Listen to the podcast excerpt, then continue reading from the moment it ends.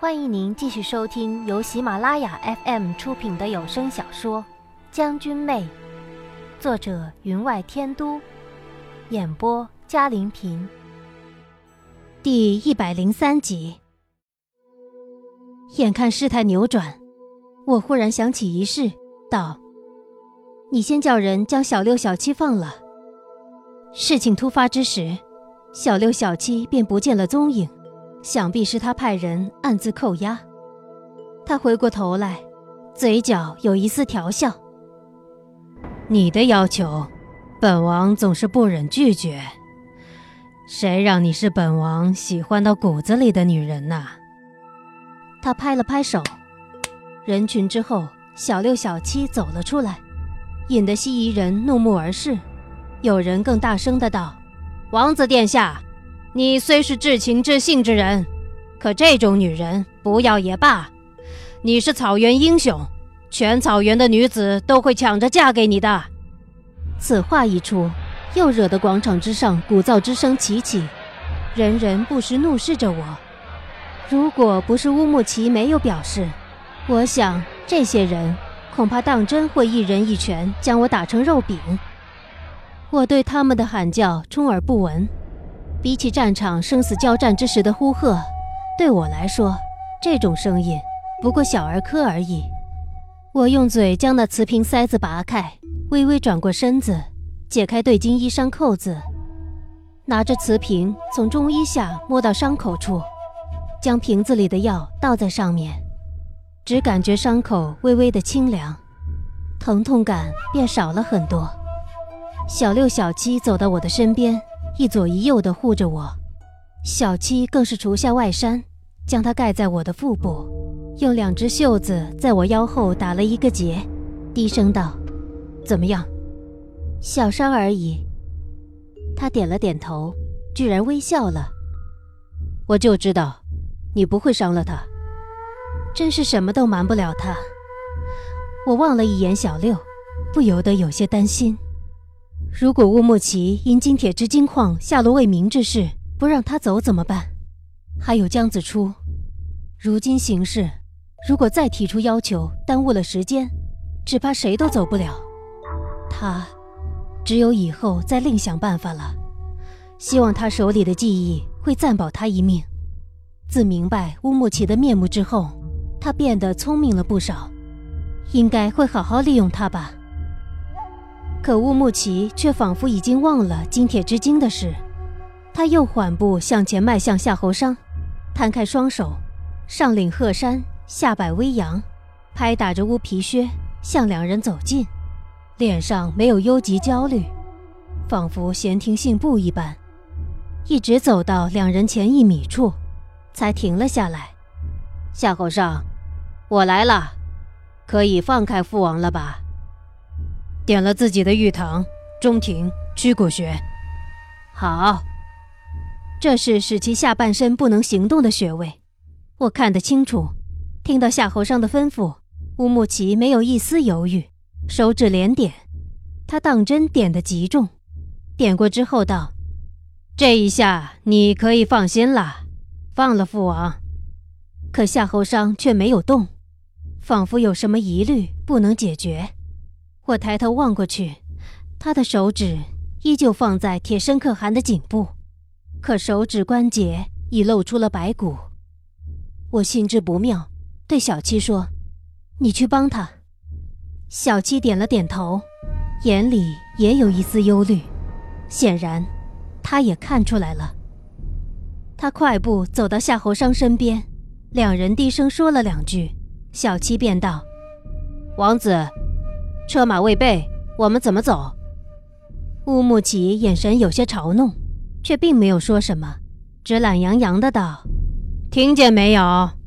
什么都要本王吩咐才做嘛？还不叫人送辆四轮马车来，送我们尊贵的客人？”我心里忽然升起了不安，他是不是也看出来了？小七在夏侯商和铁生可汗面前。挡住了众人的视线，手腕一抬，一转身，便拉着可汗推向一边，再一拉，便拉过了乌木齐。另一只手拿出把刀子，比在了乌木齐的颈间。乌木齐下半身已被点穴，两腿僵硬，几乎扑倒，他却毫不在意，脸上又现出似笑非笑的神态，看了看我，又看了看夏侯商。夏侯商却是神色如常地站在原地，双手下垂，并不见一丝异样。我略略有些放心。我们这几个人之中，只有他还身负武艺。他在伊木达大会上大获全胜，也因此而震慑住了台下西夷人。如果被人发觉，他连放在铁身可汗喉咙上的手指都取不下来，那么我们压着乌木齐。便如同孩子拿了金元宝行在大街上，希望他能坚持到上了马车。我心底忧急焦虑，却不敢表现出来。还好有乌木齐的吩咐，马车立刻便来了。乌木齐笑道：“我的下半身动不了，要我跟你们走，难道要我以掌为足，倒立而行？”小七看了他一眼，道。不用，他一只手拦腰一抱，将乌木齐高大的身形夹于臂下，便向马车走去。他身形虽高，但乌木齐却比他还高了半个头。这样抱着，乌木齐的双足就拖在了地上，嘴里哇哇大叫：“喂喂，你们要这样，也要找个高点的人啊，这样本王也舒服一点。”夏侯商，夏侯商，你我辈分相同。地位相同，我们是友邦，是兄弟。你来抱我，我不要这小矮子。他连找人抱都讲求身份地位。小七第一次被人称为小矮子，他脸色虽然平静，可额头上的青筋都爆了出来，手中的利刃一挥，就从自己身上割了块布下来，胡乱地塞进乌木齐嘴里，这才让他再也说不出话来。小七身上的禁制还没有解开，内力不能注于指尖，如若不然，也不会这么麻烦。乌木齐一定看出了些蹊跷，如若不然，他也不会这样说。我担心的望着夏侯商，他还能不能走得动？终于，他慢慢的迈出了一步，又迈了一步，脚步如常，可我瞧得清楚，他的手臂。在微微颤抖，我站起身来，向小六使了一个眼色，可小六不比小七，他不明白我的意思。我一皱眉头，只得一拉小六，向夏侯商走过去。小六这才忙扶了我，走进夏侯商。我紧走几步，抓住他的手。小六这时终于明白了，忙不动声色地一手扶了我，半边身子却挨着夏侯商。让他将身体大部分的重量靠在自己身上。幸好，没有人看出什么来。下看台的路虽然只有十来米长，可我却觉得这是我一生中走的最长的路，像进入无边沙漠。走到尽头之时，以为前边是绿洲了，其实只是海市蜃楼。终于走到车边。小七一把将乌木齐丢进了车里，我深感乌木齐此人阴险狡诈、诡计多端，生怕他再出什么幺蛾子。向车厢内望过去，却见他嘴被封着，脚不能动，双手虽能动，却没有拿出嘴里的布条，反而用手指了指嘴，向我摇摇头，意思是叫我放心，绝不会乱来。有小七看着。想来他也暂时没有什么办法。夏侯商上车的时候，却差点露出了破绽。爬上车之时，一脚踏空。如果不是小六拖了他一把，他差点跌到车底下。也幸好有我挡着，没有人看出夏侯商已是强弩之末。马车驶起来，没有人拦阻，但我听得清楚，我们身后。依旧跟了数十匹马，我们行动其实极快，从下看台到上车不过瞬间而已。夏侯商一进车厢便靠在车厢上，左手终于忍不住颤抖起来。我坐过去握了他的手，只感觉他手心的血结成了块，可指关节处却有极深的口子。转过来一看，除大拇指外，其余四指皆露出了白骨，中间两根更是骨头已断，刀口整齐的切开之处，只有筋皮连着。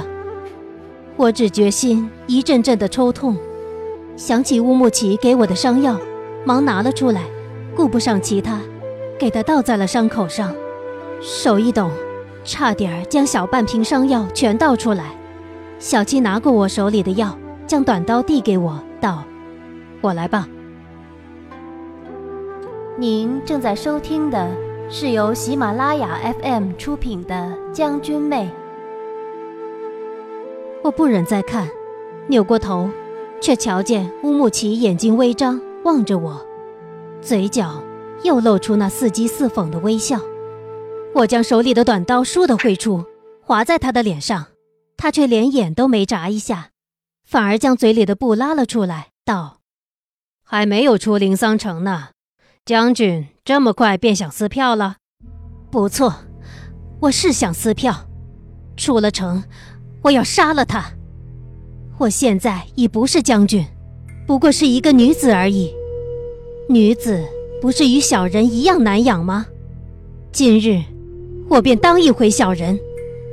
我收回了刀，笑了笑道：“王子真会说笑。这世上哪会人人如你一般有杀父夺位的心肠？你放心，出了城，到了安全地方。”我们自然会放了你。见他左脸上划过的那条伤痕微微流着血，我道：“对不起，王子，一时失手。要不，我给您擦些药。”他用手指抚过那条血痕，一笑：“不用了，那药我身上可只有一瓶，别浪费在我这小伤上，免得夏侯王爷万一……”我只是说万一哦，伤重不治，你又把火发在我身上，我这张脸可就毁了。即使处于如此困境，他依旧谈笑风生。此人有狼般狠厉的心肠，更有狐狸一样的智慧，比那蛇铁木不知强了多少倍。日后他一定会成为草原之王。我一想及此。心里便再一次下了决心，一定要杀了他。男子脸上有些许伤，怕什么？如此只会更添男儿气概，不是吗？我听见了小七撕了自己的衣服，为夏侯尚包裹的声音，却不敢看向他。他的脚底，想必也是如此吧。所以，他行走之时才会那样缓慢。从伊木达大会几十名顶尖武士之中连场激战而取得胜利，在攀刀山被乌木齐暗算。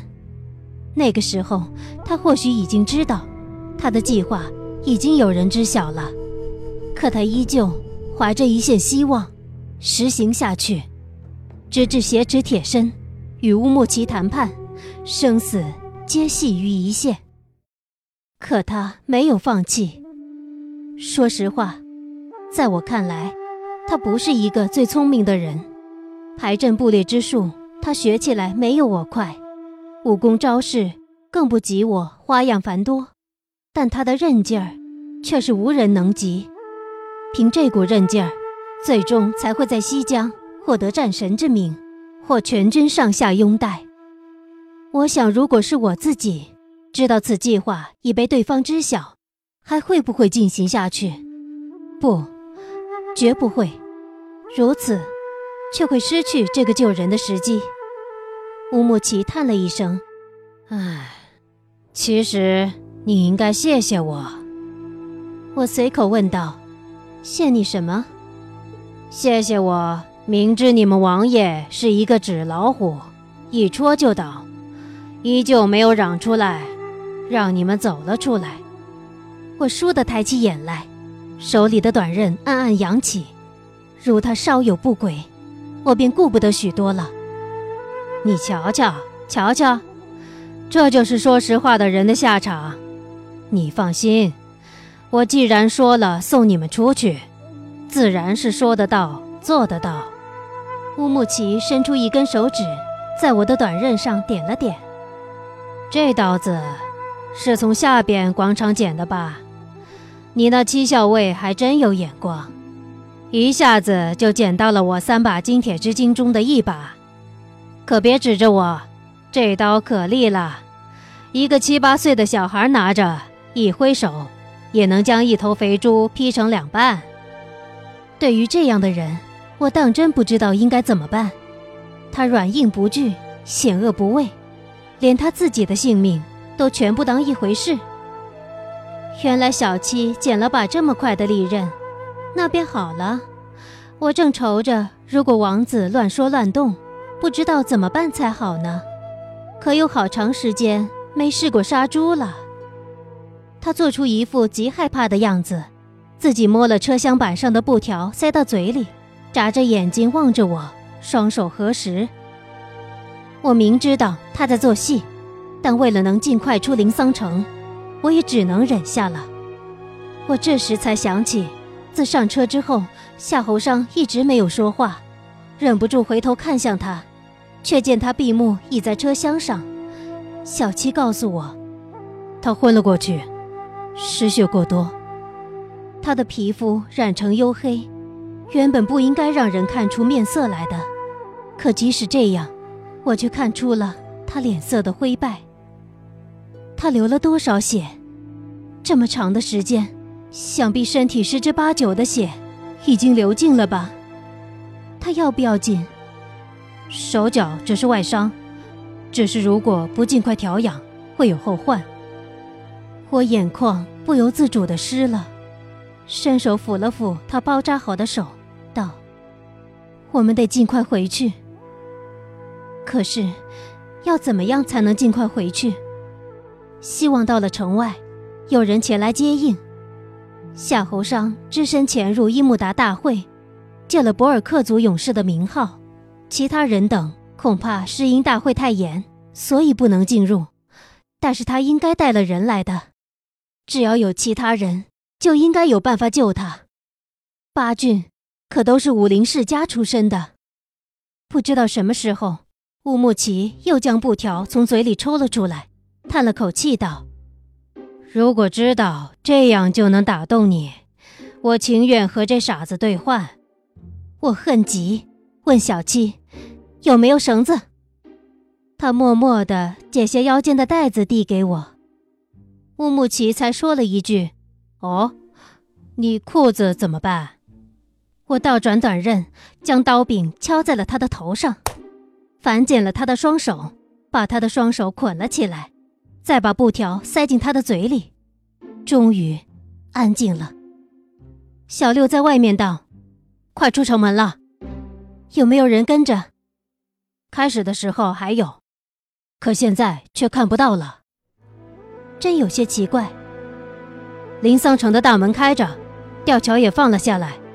守卫与平日没什么不同，不知道这乌木齐还有什么后招。不过，无论他有什么后招，如若杀了他，他便什么都使不出来了。车厢微微震动着走上了吊桥，在下吊桥，轮子滚动的声音变得暗哑，不再是驶过硬地之时的清脆，这是车驶过草地的声音。夏侯商依旧昏迷着。小七不时将他的头摆正，以让他睡得舒服一些。乌木齐在车厢角落处蜷成一团，依旧没醒。小六一直注意周围的情况，告诉我，没有人追赶。我实在忍不住，站起身来，掀开车帘走出去。他说的没错，现在已经驶在一片一望无际的草地上，没有东西遮挡。我看不到身后有追赶的人，小六心中也满是疑虑，问我要不要放了他。他到底是世家出身，一言一行不自觉地遵守孔孟之道。我不向他解释，只淡淡的道：“不。”他便不再问我，只一扬马鞭，赶着马车向前。又驶了许久，前面隐隐出现了一座山。他道：“出了这段义岭，离灵桑城就远了。想来他们即使想追，也不太容易了。话虽这么说，但我看清了他眼里隐隐的担忧。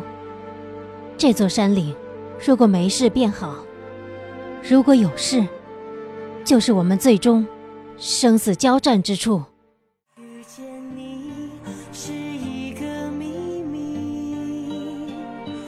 听众朋友，本集的将军妹就播讲到这里，感谢您的收听。